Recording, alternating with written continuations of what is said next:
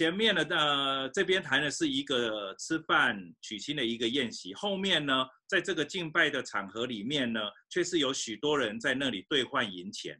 好，你可以看到，好像同一个吵杂的场合，可是他在表达两种完全不一样的信息。好，这个是从呃文学的角度，你可以更多的去理解约翰在他在写的时候，这两段其实是要互为对照。那当然呢。后面的第十三节到第二十五节跟第三章是很有关系的。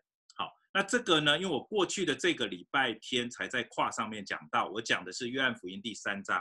好，那你就如果你想要更多的知道第三章，你可以去去听哈，就是我在跨上面的这个信息。好，那其实跨上面我其实第二章也已经讲过的这个信息。好，那我其实跨我最近我大部分都会讲约翰福音。哈，那就是可以作为一个对照。好。首先，第二章的一开始，第一个叫做第三日，OK，好，那很很多人就在就在讲，如果你没有留意，那就算了哈。有一些比较细节的人，就是第三日前面不是已经有一个那一天做见证嘛？约翰为他做见证，对不对？记在下面，然后次日，然后再次日，然后又次日，理论上这边应该要第四日啊，怎么会是第三日呢？OK，好，那。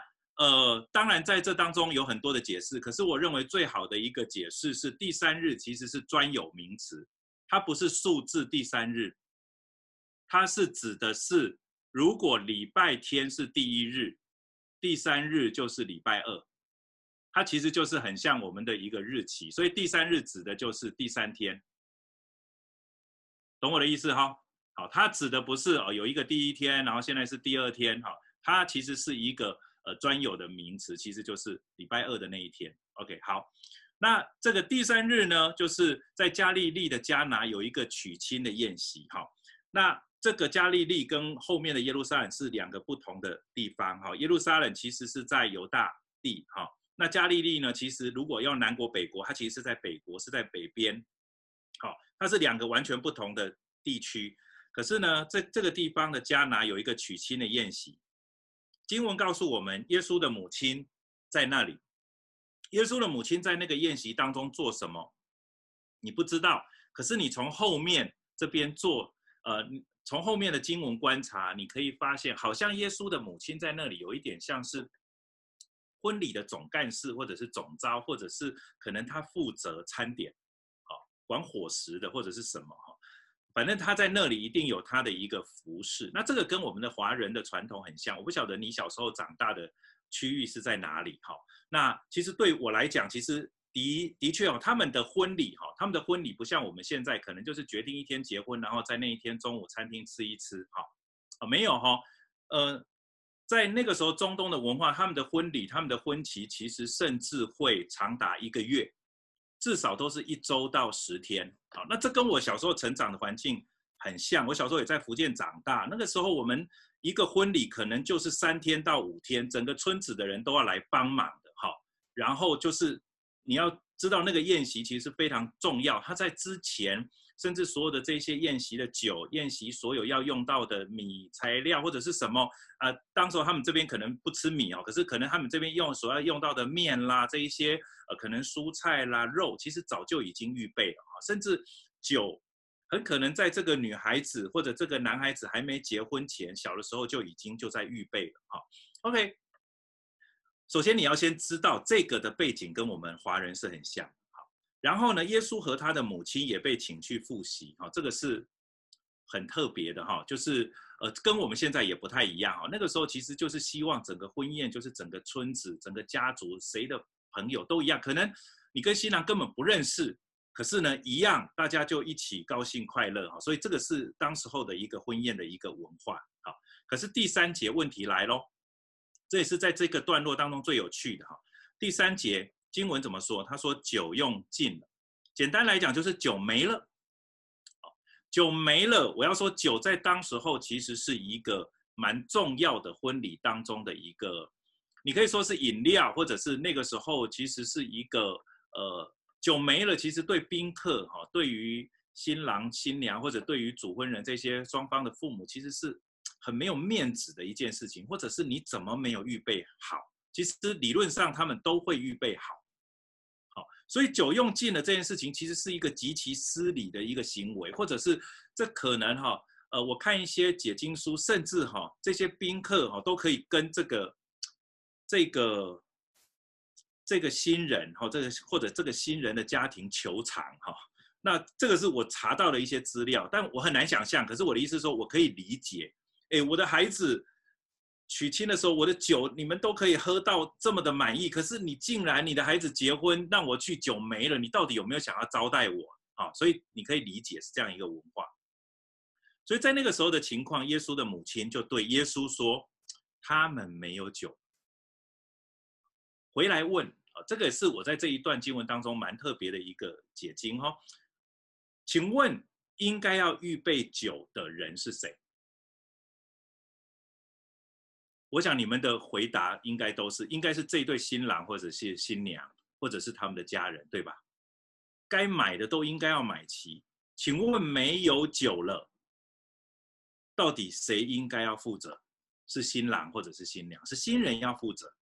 可是耶稣的母亲竟然跑来对耶稣说：“他们没有酒。”那当然，耶稣的母亲希望耶稣可以协助，这当然也是耶稣的母亲对耶稣的认识。OK，好。可是呢，耶稣讲的话就就更有趣了。耶稣怎么说？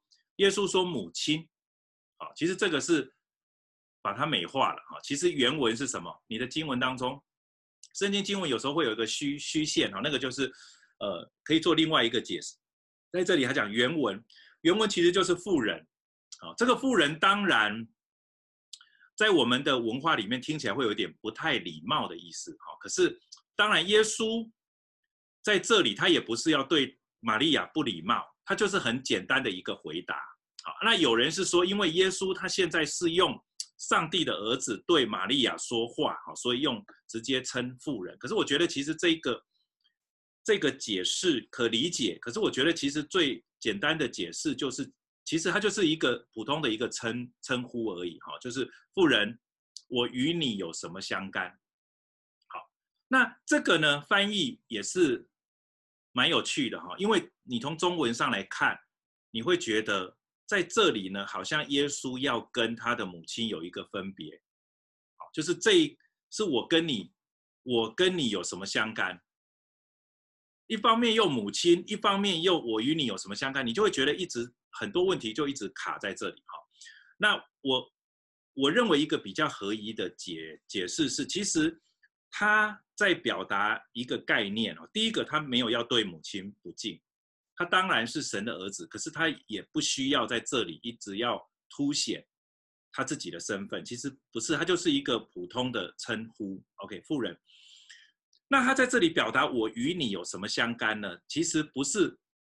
耶稣跟玛利亚有什么相干？耶稣要表达的是这一件事情，就是他们没有酒的这一件事情，跟你跟我有什么关系？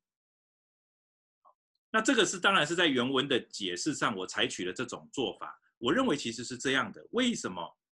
因为这正如我前面那一句第三节所讲，请问没有酒了是谁的责任？其实是这一对新人的责任。所以耶稣这里是在告诉玛利亚一个很重要的概念，请问这个新人没有酒了，请问是谁应该要负责？其实是这一对新人要负责。这件事情跟你我有什么关系？耶稣在这里他更要表达的其实是后面那一段，他讲的我的时候还没有到。很多人因为后面显了一个神神迹，所以在这里他把它呃表达为一个哦，就是我显神迹，我显荣耀。或者是呃，我定时价的时候还没有到。我认为呢，在这里其实没有那么复杂，它只是在表达一个概念。这又不是我结婚，所以预备这个酒不应当是我的事情。其实我认为耶稣是透过这个对话来告诉我们，或者告诉玛利亚，这一对新人没有酒了，他们理当要自己负责。那在前面一到四，我认为是一个段落。如果是我，我就会把它用一个主题。这一段是在谈我们没有酒。各位弟兄姐妹，在这个段落当中，我想要谈的是，其实我们人生当中有很多的问题，其实是我们理论上我们自己应该负责。耶稣没有欠我们什么，上帝也没有欠我们什么。我们要有很多东西是我们应该要自己负责，就好像我们犯了罪，为这个罪受死的刑罚，也是我们应当要受的。可是我认为这也是这一段经文最美的地方。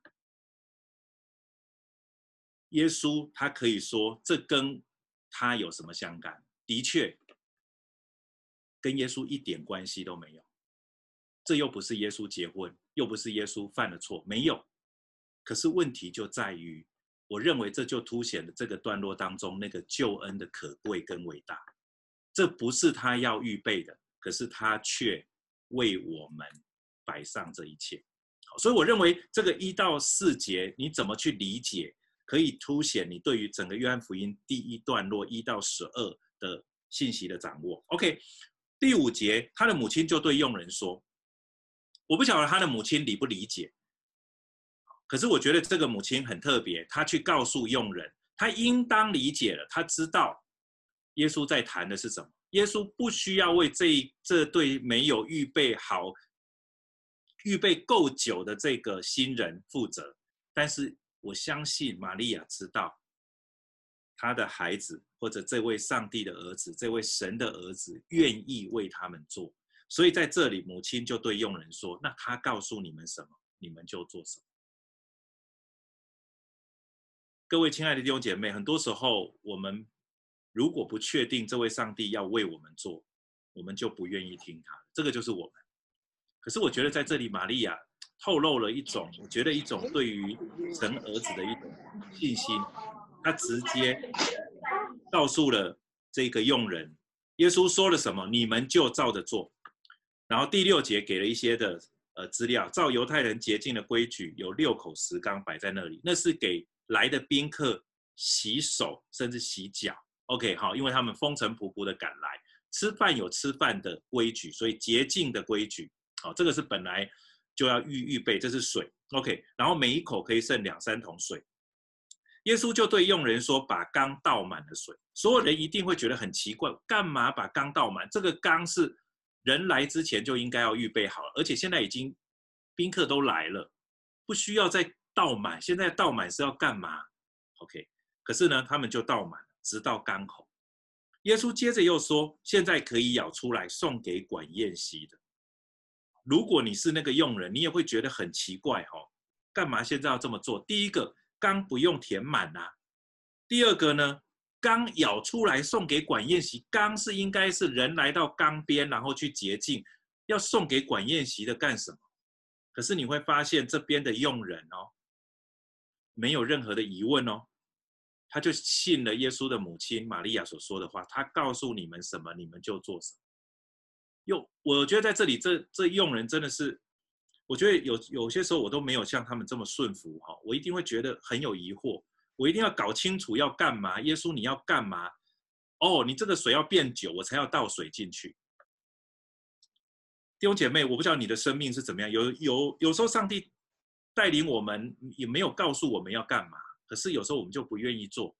可在这里我觉得很特别，这段经文我透过这个用用人哈，他们就这样做了。这些人就送了去哈，真听话。管宴席就尝了那水变的酒，并不知道是从哪里来的。管宴席的人真的不知道，他只知道没有酒。可是呢，只有舀水的佣人知道这一些其实是怎么样，是水变为的酒。而管宴席尝了之后，便叫新郎来，对新郎说了一句话。这也是整个中间这一段一五到十的一个重点。他说：“人都是先摆上好酒，等客喝足了，才摆上次的。”你倒把好酒留到如今。其实这个这最后的这一句话，其实跟前面第三节的后面那一句话，其实是相对。所以一到四节，如果是我给的标题，我的标题就会是他们没有酒，在谈我们人生当中我们的一些缺乏，你要自己负责。可是后面五到十呢，我的主题或者我的段落，我会把它。写成好酒留到如今，你会发现你的生命当中的确我们经历没有酒，可是当你愿意按照着上帝的话，按照着主耶稣基督的吩咐去做。也许你不明白，也许你也觉得为什么要这样做，可是你就是跟着做了，然后你的生命呢，你会发现，你所展现出来、你所体会的、你所经历的那个，远比你原来有的还要更多，远比你原来预备的都还要更多。记得哦，那个管宴席长了哦。所以一般的人都是把好的酒一开始先喝，因为后面都醉了，拿烂的酒你也喝不出来。所以一般都是把好的酒先喝。可是你竟然把好的酒留到后面，显然耶稣从水变为的酒，比这一对新人原来就已经预备了许久的酒都还要好。这个主题其实是在提醒我们，各位亲爱的弟兄姐妹，很多时候。不论你预备什么，你你有时候真的是精心预备的，你会发现还是会有缺乏，还是会有不够。可是当你愿意生命当中遇见这一些不够、不遇见这一些缺乏的时候，当耶稣进入到你自己生命当中的时候，你会发现你的生命所展现出来的这种能力、意志，这种愿意更多的接纳人，这种对于生命的这种体会。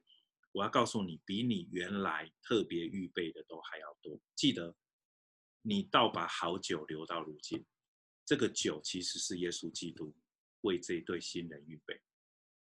记得哦，这不关耶稣什么事哦。可是耶稣把好酒留给这对新人。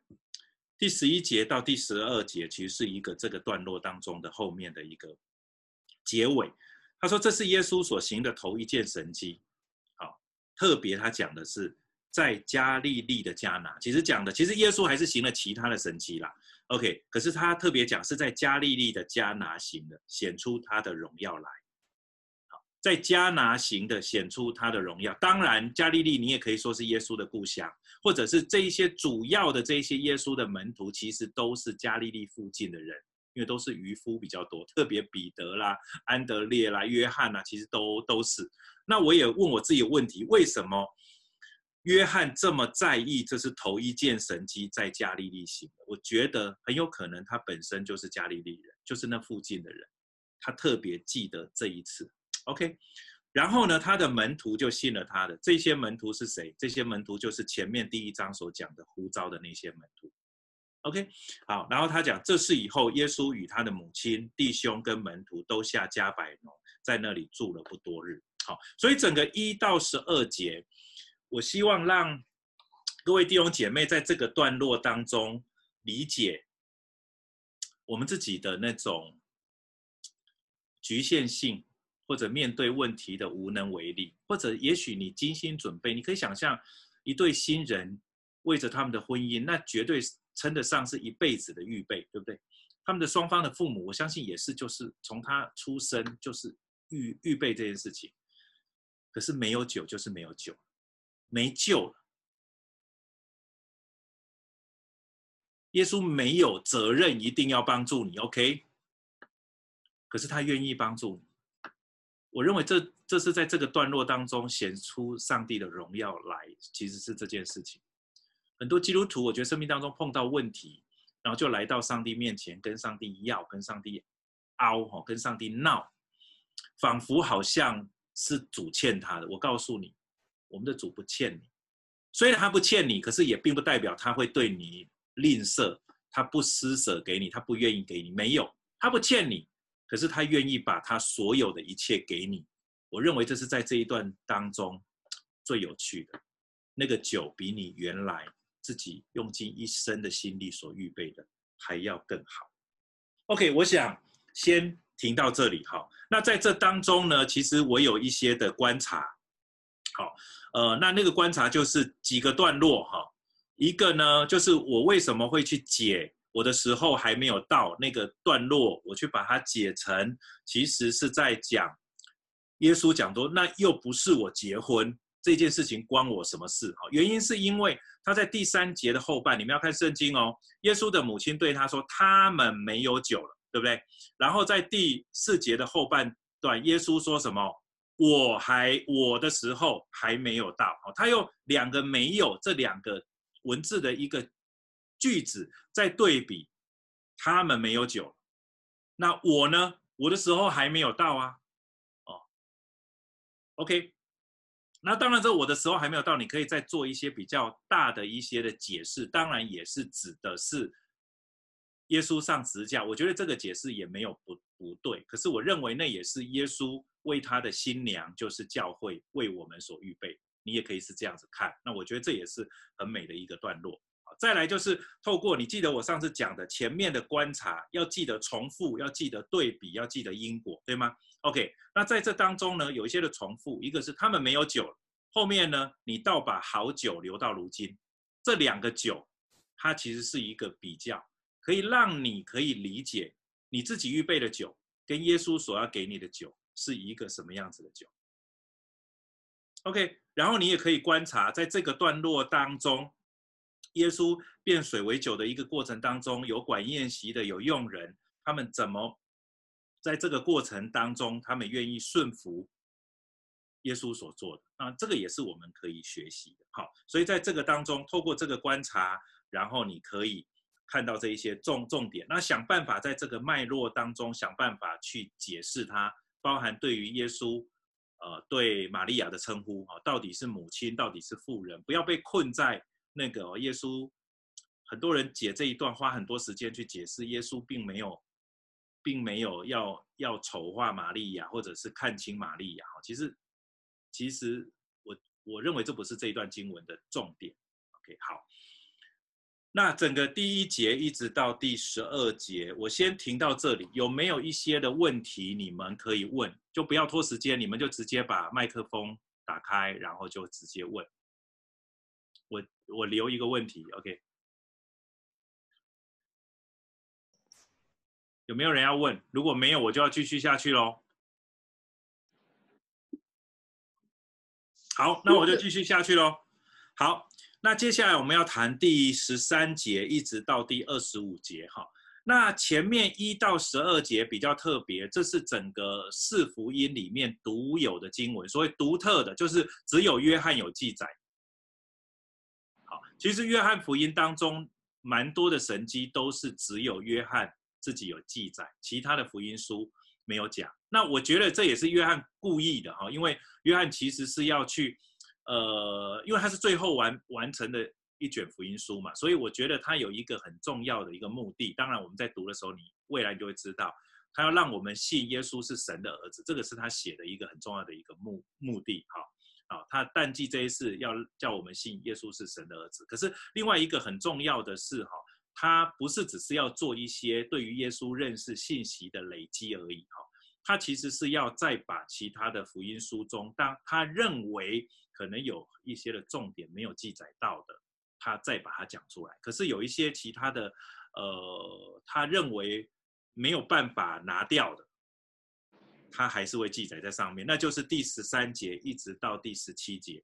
好，耶稣上耶路撒冷，然后推倒兑换银钱，这在其他的福音书都放得蛮后面的，可是，在约翰福音放得蛮前面。我再说哦，你要留意，呃，所有的福音书不一定都是按照的时时间发生的先后顺序。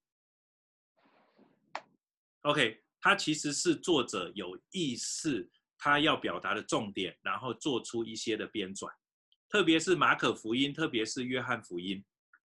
好，马呃马太跟路加有大约的时间顺序，可是马可跟约翰在时间的顺序上比较没有那么的精确。好，所以你不要呃很在意说哪一件事情一定发生在哪一件事情之前或后，不一定的。OK，好，那这个段落呢是谈到耶稣上耶路撒冷去。他看见店里有卖牛羊鸽子，并有兑换银钱的人坐在那里。OK，那这个呢，我稍微说明一下哦，因为当时的人上了，呃，上圣殿或上耶路撒冷，很重要的是他们可能每年，啊，甚至是真的是居住在国外很远，甚至一生就只能有几次去，哈，对他们来讲是非常重要的事情。那如果是每年要去的，他们就必须去预备牛羊或鸽子。甚至他们自己要去预备，呃，这个不见得有，就是他们要奉献，也要用圣殿专用的银钱，啊，因为他们平常所使用的钱币上面会有凯撒的像，那个是不能拿来付圣殿的税或者是拿来奉献的。OK，我这个要说明一下，这个是他们的一个历史的背背景。再来是你的牛跟羊跟鸽子要来，呃，献祭，要来献给神，不论是燔祭、感恩祭，或者是这一些，它不能有一些的伤口，不能有一些的残疾，啊，不能有一些皮肤病。所以呢，也许在这个过程当中，你赶来可能一百里，或者是两百里啊，五十里。可是，在这个过程，你的牛、你的羊、你的鸽子有没有可能碰伤？有可能的。好，可是碰伤的话，等你到了圣殿，你要去线上的时候，祭司会先检查，结果发现你这只牛羊有碰伤，你就不能献祭。那怎么办？所以这是一个蛮麻烦的事情。所以在那个时候就发展了一套很完整的献祭的制度。啊，所以这就是在圣殿这一些外邦人的院的那一边，就有很多卖牛、卖羊、卖鸽子，就是你带钱来买就好。我这一些牛、羊、鸽子都有祭司认证过的，你在这里买的绝对可以过关。OK，好，所以他们就带钱来这里买牛买羊啊。你知道买牛买羊，这中间就会兑换银子啊，兑换银钱，因为要奉献。那这当中有一些是汇率的问题，有一些是到底这一些人应不应当得利的问题。那你就会发现来了之后，所有的人的重点都在兑换这件事情，他们却忘记了最重要的，来到耶路撒冷是为了献祭，是为了什么？是为了敬拜神，是一个敬拜。是一个线上，可是把所有的重心放在这一些兑换。我今天兑换到一只比较便宜的牛，比我去年来的还要便宜。OK，好，啊，这个是我猜想，哈，就是在这里你就会发现，很多时候呢，我们来到教会里面，我们今天来到教会一样哦。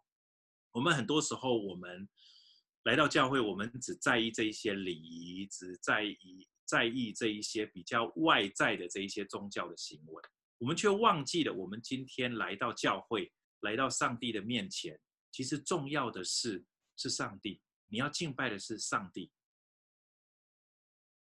你在献诗，你在服侍，你在做每一件事物，你要留意，你服侍的不是牧师啊，不是牧师点头觉得你很棒，也不是你的弟兄姐妹，你下来献诗说哦，你今天献的很棒，没有。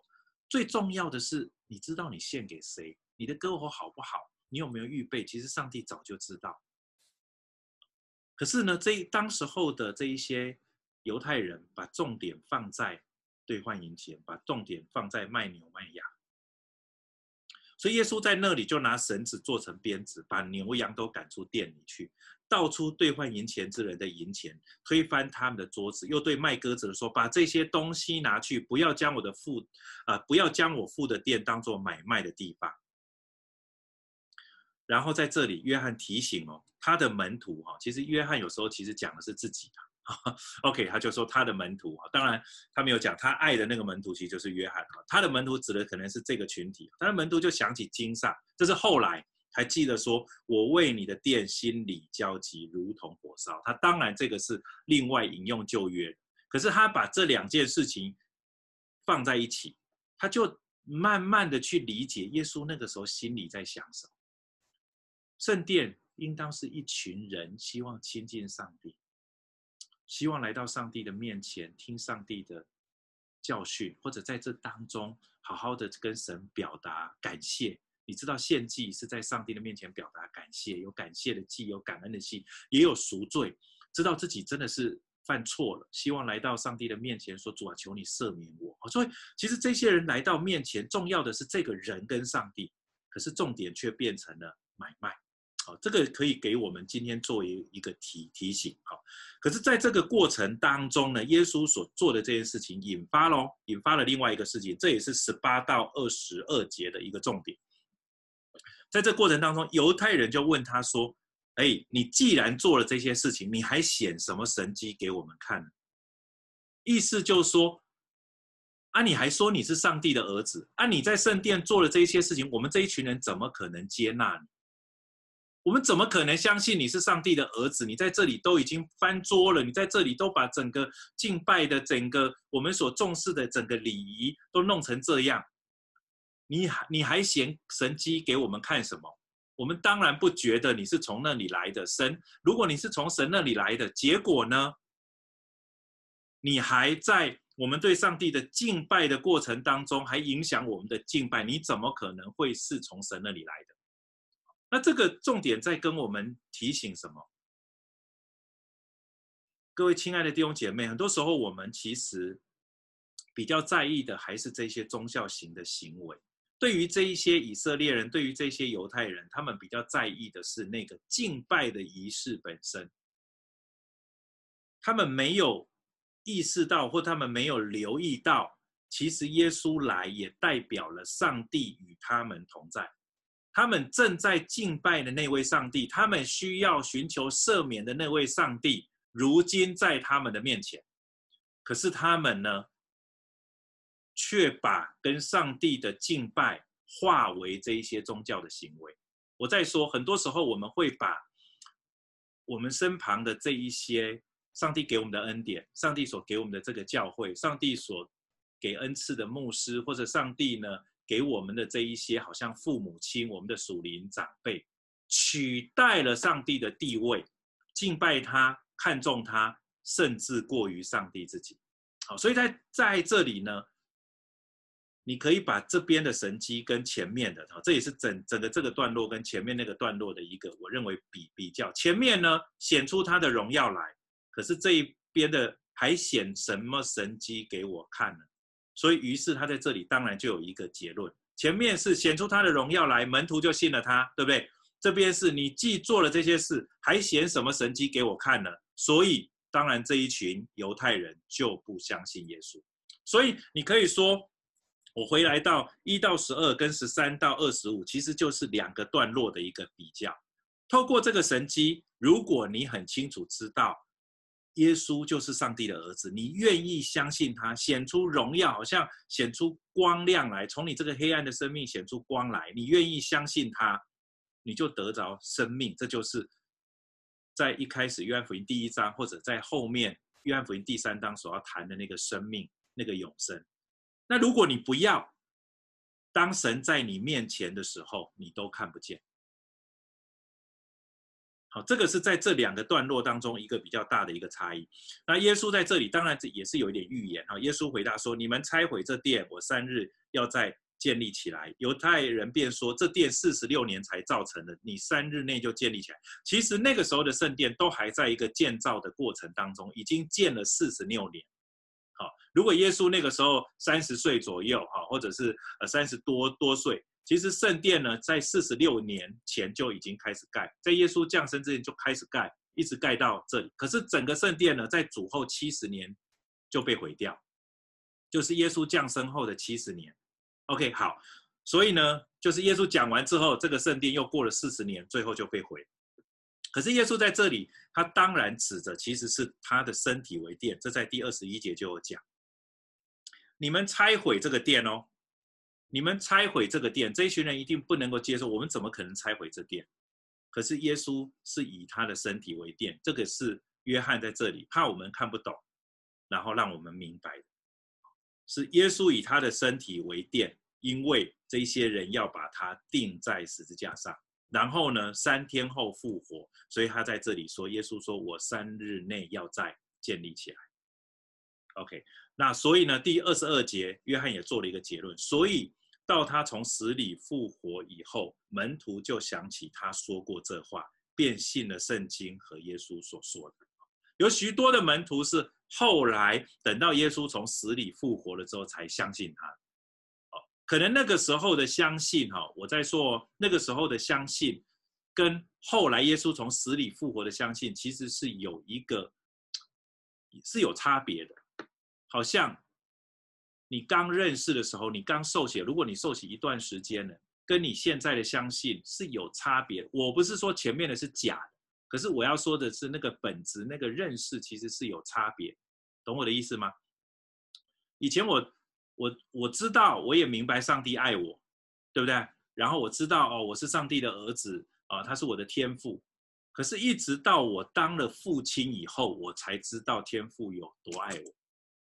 以前别人跟我讲我的父亲爱我，我不，我我不能说我不知道。可是等到我当了父亲之后，我才知道我的父亲是怎么爱我。一样哦。我觉得很多时候我们的信心、我们的信仰，其实是要与日俱增，要长长的。你要知道，你今年的跟去年的是会不一样，生命是要有所成长，偶尔会会后退，我同意。可是，在整个大原则之下，你的整个生命，或者有一些人喜欢用灵命，哈，OK，你五年前，现在应该要比五年前更深一点，更多一点，是有可能啊。如果有人觉得五年没有办法，那十年好。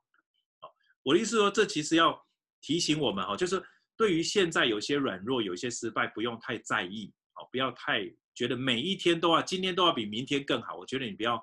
太大的压力不用，可是你要留意哦，你你现在应当要比十年前更好。你要看的是大跨度，你面对股票，面对这一些 期货，你都可以用大的跨度看啊，请你要用比较大的跨度看我们的信仰，啊，也要用比较大的跨度看弟兄姐妹，看甚至有一些人，你不要太对他太严厉。我们的主没有那么严厉待我们，你不要那么严厉的待其他的朋友或者是弟兄姐妹。你领受的是有恩典有真理，对吗？我记得我们上一次谈的恩典跟真理是要并行的。你在传扬真理的同时，你也要给恩典；你在给恩典的同时，你也要传扬真理。恩典不会因为真理有所损失，真理也不会因为恩典而有所减少啊。简单来说，两个都应当要百分之百。好，继续下来，所以呢，二十三节他说，当耶稣在耶路撒冷过逾越节的时候，有许多人看见他所行的神迹，就信了他的名。所以显然，耶稣在这一段耶路撒冷过逾越节的时候，其实不止行了一件的神迹，哈，有许多的神迹。可是呢，在这个段落当中，约翰没有记载，可是约翰记载了一件神迹，就是。神的儿子所行的事的记号，哈，我现在是从这件事情，哈，神迹不一定是一种神奇的事情临到，好像前面没有酒了，现在有酒，比原来更好。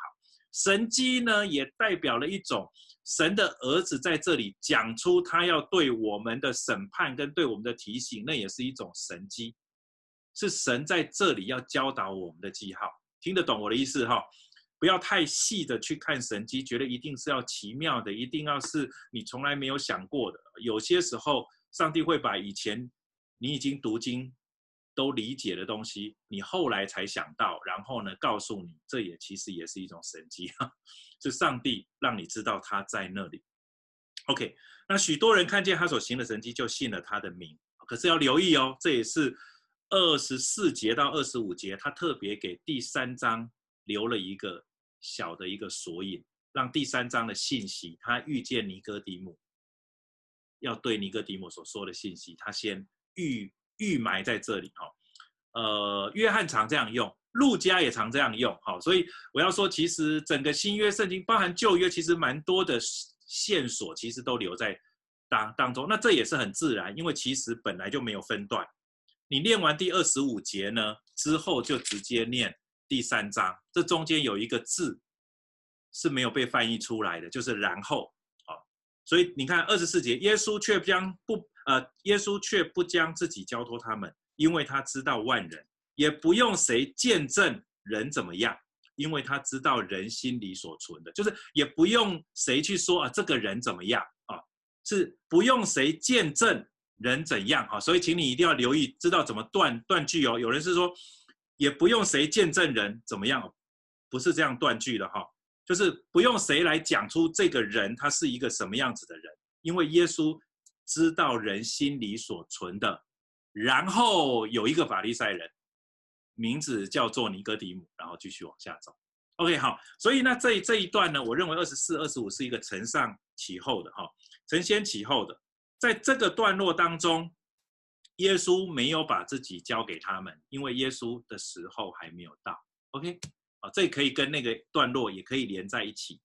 OK，好，然后呢，因为他知道万人，因为他知道每一个人，他这里万人指的其实就是每一个人，他知道我们心里所存的。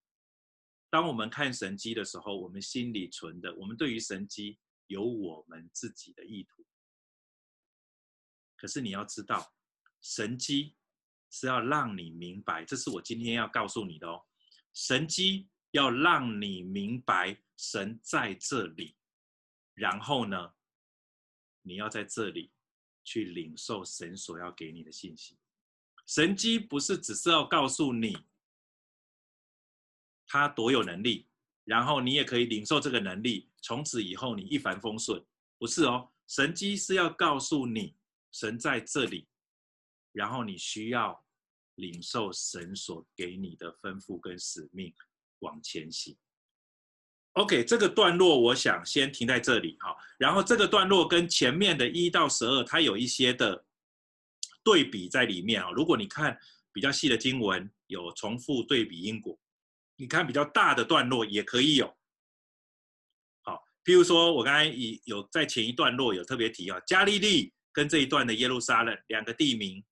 好，然后呢，这长前面谈到呃，OK。前面谈到耶稣和他的门徒也被请去赴席，是一个娶亲的宴席。这里呢，也也是一个人聚集的地方，所有的人都来到圣殿，然后在那里也是一个聚聚集。你可以看到，两个都是一个蛮嘈杂的一个场景，许多的人。那那边的人呢，都在喝酒；这边的人呢，都在换钱。OK，好，然后那边的人呢，好像透过这一些。这样子的一个场景，耶稣向他们说话，耶稣进到他们的缺乏里面。那这边呢，耶稣也进入这样的一个场景，然后向这个场景里面的人说话。OK，那前面有一些管宴席的，然后这这边有一些卖鸽子的，哈，就是这一些的对话。前面把刚倒满了水，这边呢倒出兑换银钱之人的银钱。好然后前面是请去复习，所有的人都来。这边是耶稣把所有的人赶出去，哈，就这这个这个对比是在，你可以说，呃，就是一些文学上面的一些蛮有趣的地方。OK，我想整段的信息我停在这里，哈。然后我认为其实这一段如同我刚才讲的，当然他在强调一个神迹，可是我要强调的是前面那个段落，水变为酒是一个神迹。可是我认为耶稣在这里推倒那些兑换银钱之人的桌子，跟把银钱都倒出来，也是一个神所行的神迹。在两个神迹当中，我认为都有信息要告诉我们，而我们需要留意这当中的信息。前面的应用是，你也许为你自己精心所预备的一切没有了，不够了，请你一定要留意回来。你需要有耶稣在你的生命当中，按照他的吩咐，那个酒会比你原来预备的更好。后面呢，也许这一些牛羊鸽子什么都是你精心预备的，好像你也带了很多钱要来买很好的牛羊鸽子。可是我要告诉你，这一切都不是重点，重点是如今神的儿子就在这个场景当中。神机就在当中，不要再说你还显什么神机给我们看。